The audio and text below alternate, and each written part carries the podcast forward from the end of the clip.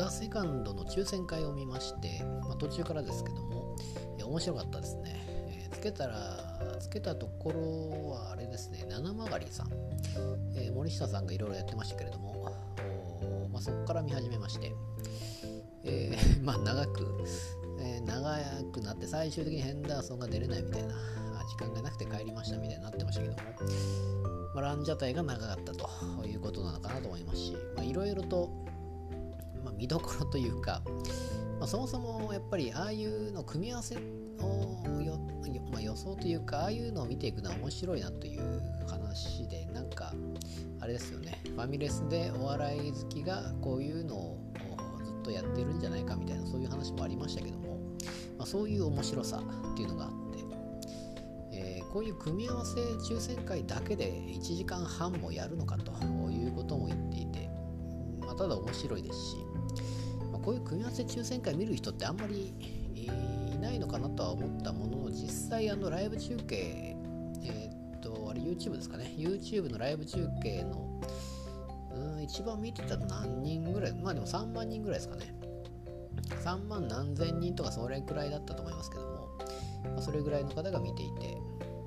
例えば抽選会見るっていうと大体私はそのサッカーのチャンピオンズリーグとかをまあ見るぐらいですかね。まあ別に毎回見てるわけじゃないですけどもああいうのってやっぱり昔のレジェンドが出てたりして、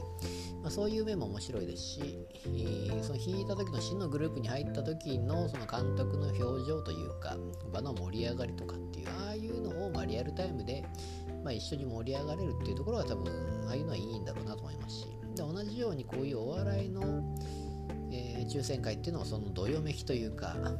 例えばテンダラーさんが弾いた時の七曲さんの表情とか。ああいうところはやっぱ面白いですし、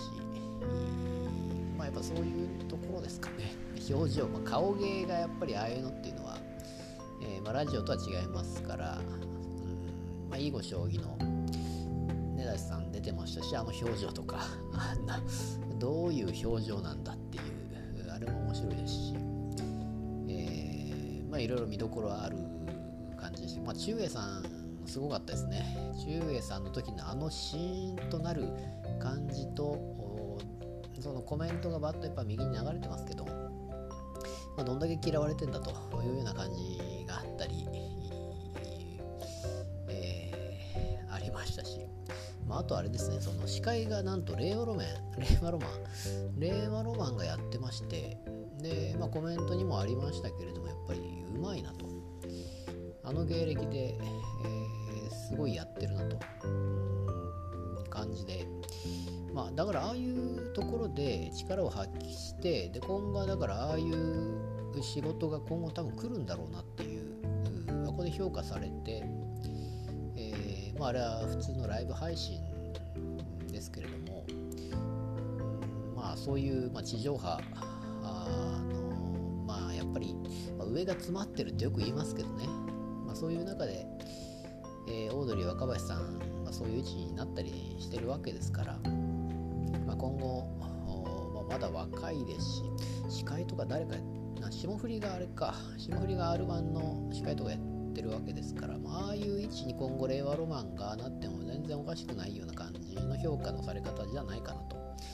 思いますしその辺もやっぱりこういうのは見どころというかあまあ面白いなとまあ大阪芸人さんの ところですよね、えー、であったり。やっぱあとはまあセカンドの良さっていうのがその芸歴撤廃撤廃もともとないんでしたっけ？えー、芸歴だからザ・ボンチさんザ・ボンチさんがその東京の若手のライブに、えー、混ざってる感があるみたいな。そういう対戦カードが組まれてたりですね。組まれてたりとか、まあ、そう当たったりとかいうのがあったり、えー、本当実力者同士が同じ組に入って死のグループとかっていうのもあったりですね